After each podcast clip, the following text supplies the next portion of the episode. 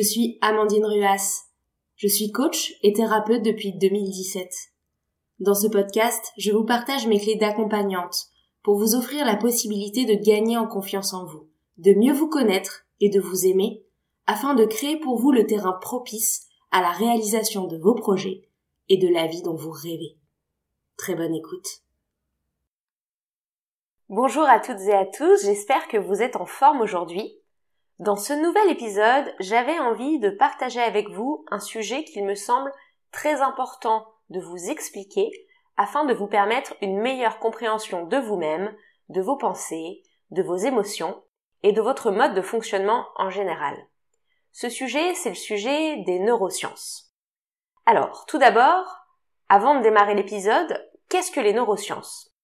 Les neurosciences, c'est un ensemble de disciplines scientifiques, la biologie, les mathématiques, la neuropsychologie, la chimie, la physique, qui ont été appliquées à un seul et même champ, celui d'essayer de comprendre comment fonctionne notre cerveau.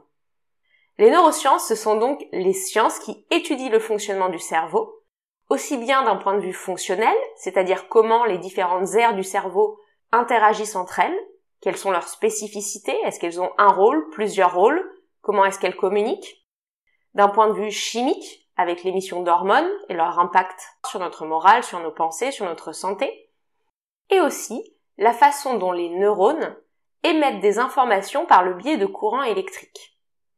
Les neurosciences de façon générale nous permettent de comprendre le fonctionnement de notre cerveau, aussi bien pour comprendre le lien entre cerveau et mouvement, cerveau et pensée, cerveau et douleur, cerveau et langage, cerveau et réflexion.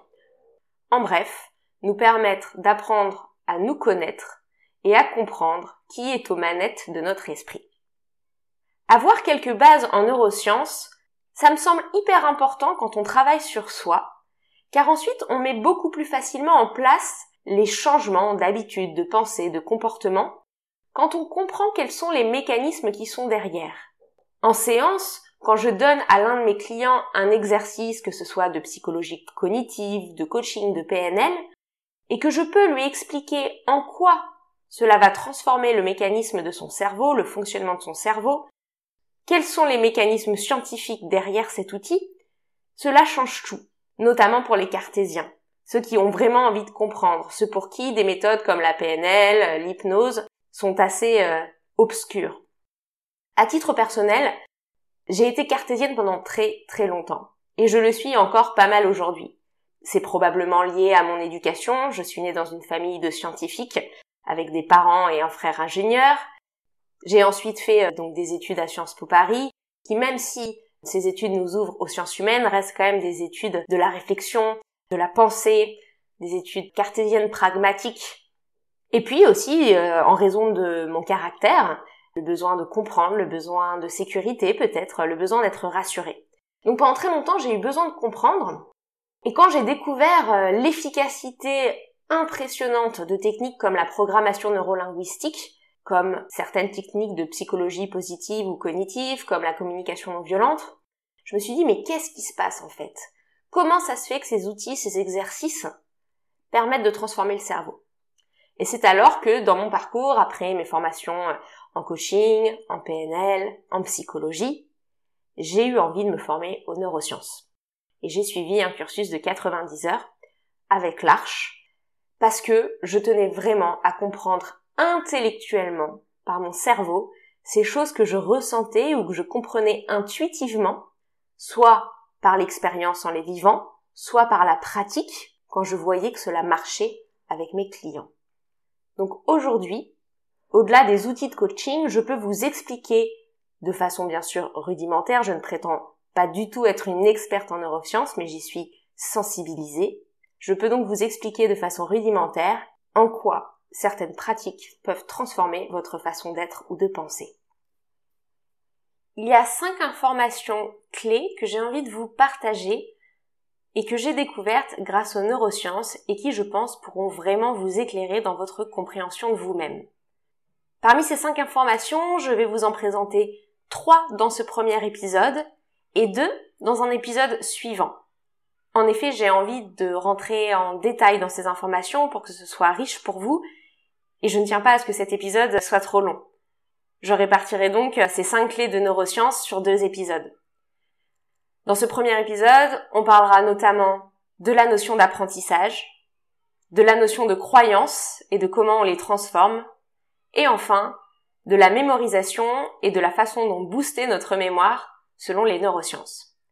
Dans le prochain épisode, lorsque je vous présenterai les clés 4 et 5, on abordera quelques aspects des psychotraumatismes et de ce que nous en disent les neurosciences, et enfin, on parlera de ce que nous disent les neurosciences de l'impact du stress dans notre corps et sur notre humeur. Voilà pour le programme. Donc je vous partage ces 5 idées clés à la fois pour vous donner une meilleure compréhension de vous-même et de votre fonctionnement, mais aussi parce que de plus en plus j'entends autour de moi ce qu'on appelle des neuromythes, c'est-à-dire euh, des croyances, des idées reçues autour des neurosciences. Et il me semble aussi important, peut-être, de les remettre en question et de vous permettre de les mettre en perspective. Parmi ces neuromythes, vous en avez peut-être déjà entendu quelques-uns, par exemple l'idée qu'on utilise seulement 10% de notre cerveau. Alors c'est vrai de dire qu'on n'utilise pas forcément tout le champ des possibles permis par notre cerveau, par contre, en termes d'espace, on utilise la totalité de l'espace de notre cerveau. C'est pareil, on dit parfois on est plus cerveau droit ou cerveau gauche. En fait, les deux parties du cerveau fonctionnent et fonctionnent ensemble. Après, ce sont certaines aires du cerveau qui sont plus ou moins développées. Donc il y a eu tout un tas de, caricatures qui ont été faites. Et parfois c'est très pratique, hein, ça permet de vulgariser, ça permet d'expliquer, mais parfois il y a aussi du coup des croyances qui sont complètement erronées. Et donc, en plus de vous donner ici des clés pour mieux vous comprendre, je trouve ça très intéressant de pouvoir peut-être aussi déconstruire certains de ces neuromythes. Sachant aussi, et c'est important de le savoir, que les neurosciences donc sont une science qui reste récente.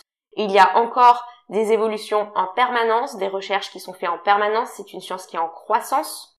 Je pense par exemple aux études neuroscientifiques qui sont faites autour du sommeil, aux études neuroscientifiques faites autour du chamanisme, pour essayer de comprendre qu'est-ce qui se passe quand quelqu'un est en état de transe, aux études neuroscientifiques qui sont faites par rapport à la méditation pour comprendre ce qui se passe dans le cerveau de quelqu'un qui médite, aux études neuroscientifiques aussi pour mieux comprendre le fonctionnement de l'apprentissage chez les enfants et les grandes fenêtres temporelles de leur apprentissage. Bref, c'est un sujet dans l'air du temps qui est en train de se déployer et donc il se peut que ce que je vous dise aujourd'hui dans dix ans soit peut-être étoffé euh, par plus de détails ou peut-être aussi euh, remis en cause dans une certaine mesure.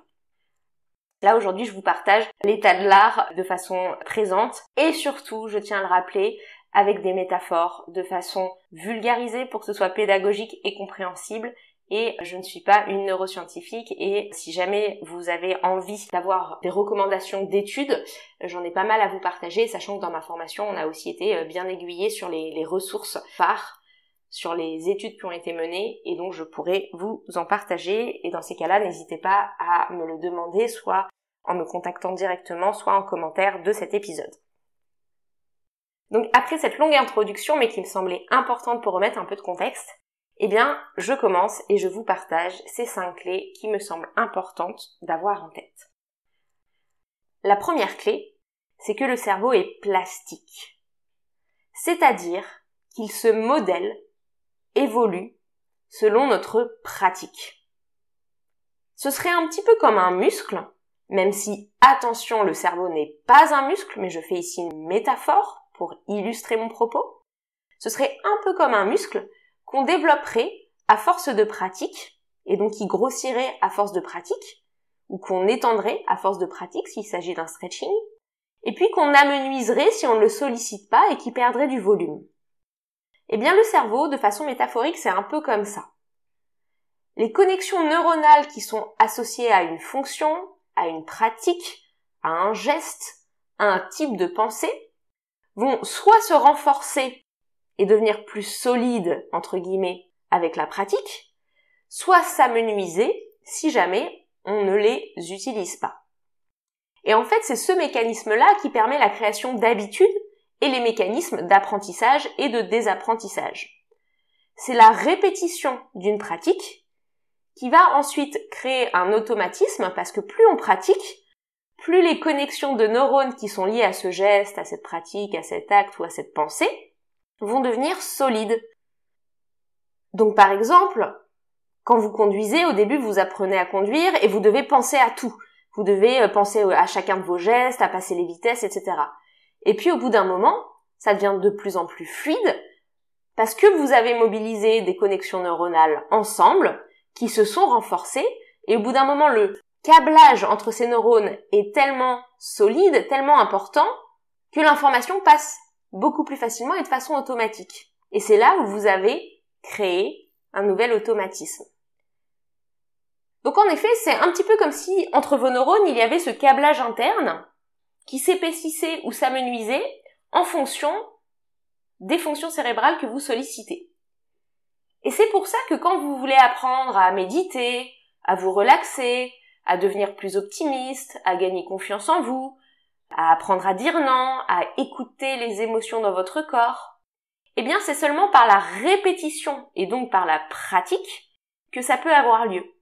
Parce que plus vous pratiquez, par exemple l'écoute des émotions, plus vous allez mobiliser dans votre cerveau les neurones sollicités pour ce qu'on appelle l'interoception, c'est-à-dire la capacité à ressentir à l'intérieur de soi, et plus ces neurones vont se développer, créer des câbles solides, et plus ce sera facile pour vous par la suite. Et c'est d'ailleurs pour ça qu'en coaching, je vous dis qu'il ne s'agit pas de comprendre, mais qu'il faut faire pour intégrer les choses et vivre pleinement sa transformation. J'en parle d'ailleurs de cette transformation dans l'épisode 33, dont je vous mettrai le lien en note du podcast, qui explique très bien qu'il ne s'agit pas de comprendre le développement personnel, mais de le vivre. Eh bien, c'est pour cette raison-là. Et c'est aussi pour cela d'ailleurs que quand vous me dites en séance, j'ai essayé deux fois et ça n'a pas marché, je vous dis eh bien c'est normal, mais ça va marcher. Cela demande de la répétition.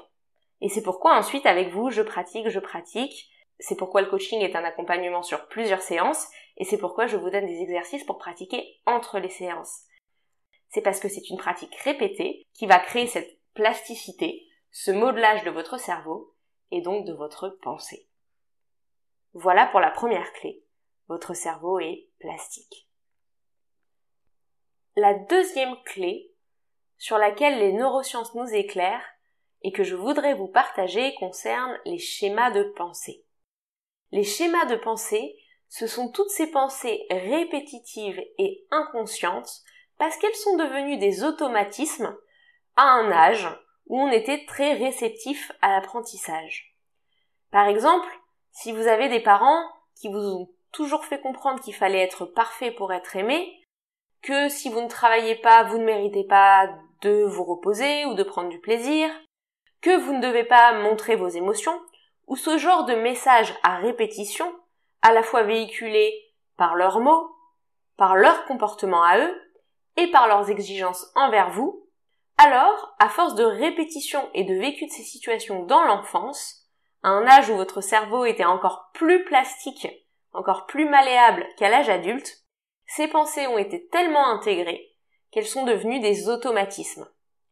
Et en fait, c'est alors dans votre cerveau, de processus conscients, c'est-à-dire de processus réfléchis, ils deviennent des processus inconscients. C'est-à-dire que vous ne les questionnez même plus.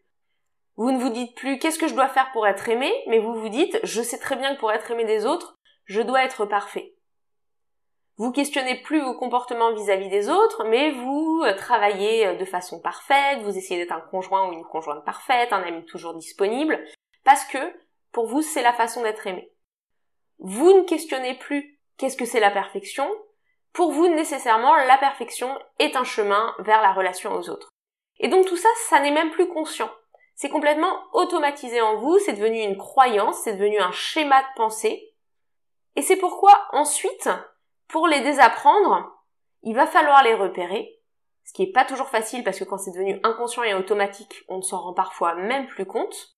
Et une fois qu'on les a repérés, ensuite il va falloir les déconstruire, c'est-à-dire permettre au cerveau, à notre pensée de remettre en question ses croyances. Est-ce qu'il n'y a pas des exceptions à ces croyances? Est-ce qu'elles sont toujours vraies? Est-ce que je suis pas en train de généraliser? Est-ce que cette conduite ou cette façon de faire ou de penser me sert vraiment? Est-ce qu'elle m'est vraiment utile? Est-ce que je pourrais faire différemment? Et si oui, comment?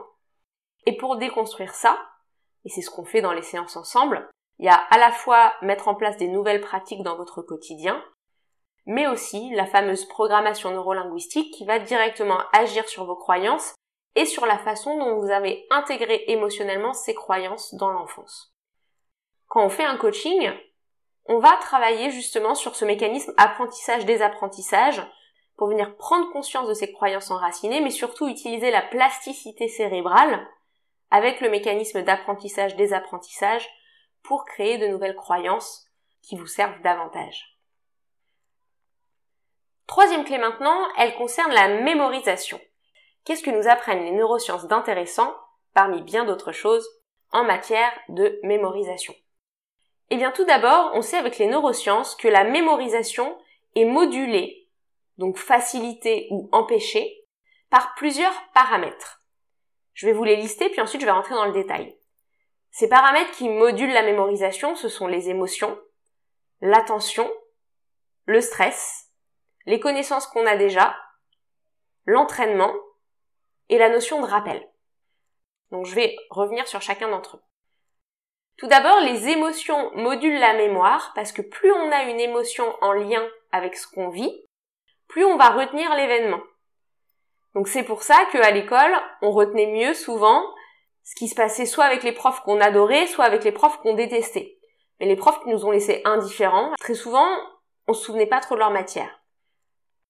C'est aussi pourquoi dans l'enfance, on se souvient très bien des bons souvenirs, des souvenirs excellents, des souvenirs de joie, et très bien des mauvais souvenirs, des moments où on a été très triste, très en colère, des moments un peu euh, douloureux.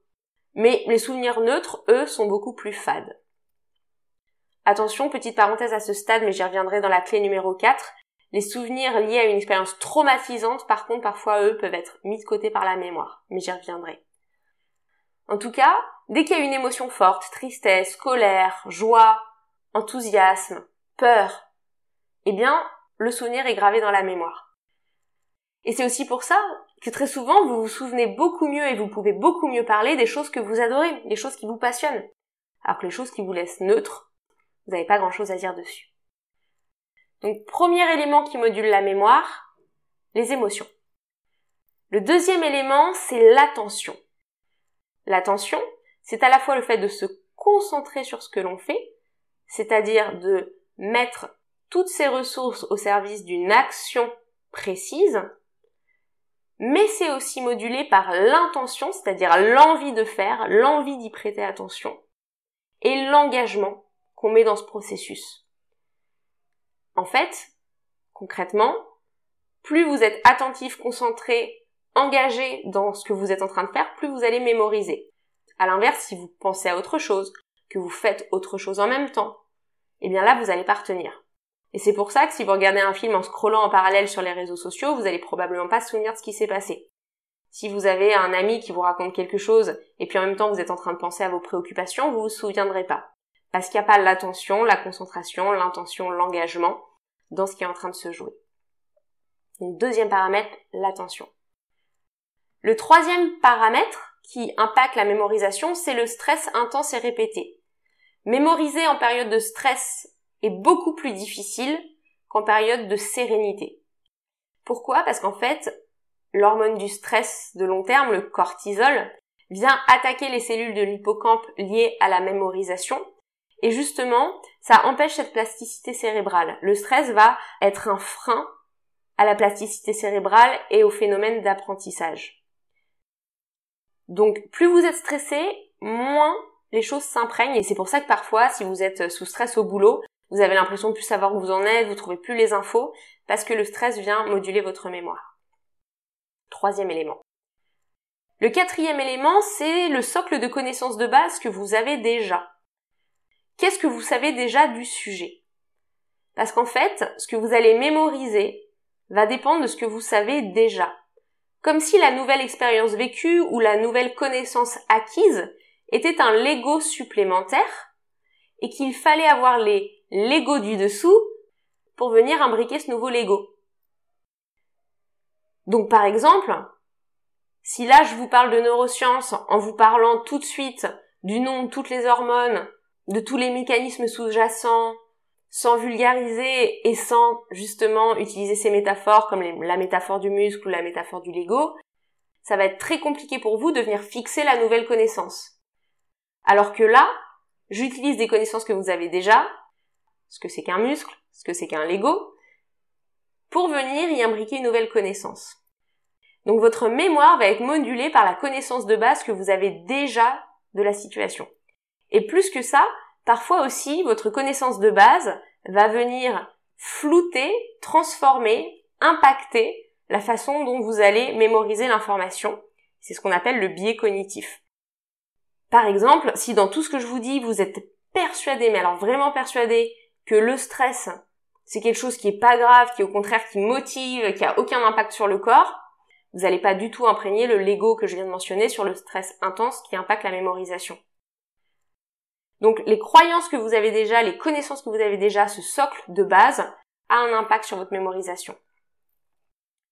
Ensuite, autre élément qui impacte la mémoire, eh bien c'est l'entraînement, c'est la pratique. Et ça, pour le comprendre, il suffit de revenir à la première clé qui est sur la plasticité. Plus on pratique, plus on répète, plus on renforce nos câbles neuronaux liés à cette fonction ou à ce mécanisme, et plus du coup euh, on va mémoriser. Et enfin, pour terminer, pour mémoriser, le rappel est essentiel. C'est-à-dire que pour se souvenir, il faut se rappeler, comme remettre une nouvelle couche. Et c'est pour ça qu'en étudiant, on vous dit Ah, attendez pas la veille pour réviser votre examen.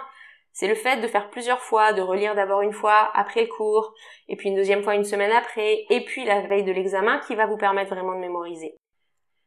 Donc le fait de se rappeler est essentiel pour fixer la mémoire. Et attention à ce stade, j'ai envie d'amener une petite précision, c'est que la mémoire est ce qu'on appelle labile. C'est-à-dire que lorsqu'on se rappelle, par exemple un souvenir, on le transforme toujours un peu. C'est comme si au moment où on se rappelle, le souvenir devient modifiable. C'est comme s'il devenait malléable au moment du rappel. Et c'est d'ailleurs pourquoi en hypnose ou en PNL, ça fonctionne très bien. Parce qu'on travaille sur la mémoire émotionnelle au moment justement du rappel, c'est-à-dire au moment où elle devient malléable, au moment où elle devient labile, et donc à ce moment-là, on peut l'adoucir. Parce qu'on travaille au moment du rappel sur par exemple une mémoire émotionnelle douloureuse, on va pouvoir la rendre moins douloureuse. Attention, hein, on ne fait pas disparaître le souvenir, pas du tout, mais on module l'émotion qui est attachée. Donc voilà pour euh, des informations très intéressantes, je trouve, que nous apportent les neurosciences sur la mémorisation. J'ai encore deux clés supplémentaires à vous partager mais je vous propose de vous les partager dans le prochain épisode du podcast parce que cet épisode est déjà sacrément long avec je trouve beaucoup d'informations à digérer et donc je vous laisse le temps nécessaire pour intégrer tout ça et je vous invite à me retrouver dans le prochain épisode dans lequel je vous partagerai deux clés précieuses supplémentaires que les neurosciences nous délivrent pour pouvoir les appliquer dans votre vie quotidienne. J'espère que cet épisode vous a plu. Si vous pensez qu'il peut intéresser certains de vos proches, n'hésitez pas à le partager. Et si vous voulez booster sa visibilité, n'hésitez pas à lui mettre 5 étoiles sur la plateforme de votre choix. Je reste disponible pour toute question que vous pourriez avoir et vous pouvez suivre ma page Instagram Amandine Ruas-du-bas coaching ou ma page LinkedIn pour suivre mes actualités et mes conseils de développement personnel et professionnel. Pour prendre votre rendez-vous découverte gratuit, vous avez directement accès à mon agenda via mon site pour choisir le créneau qui vous convient le mieux, en ligne ou en présentiel. Je vous dis à très bientôt.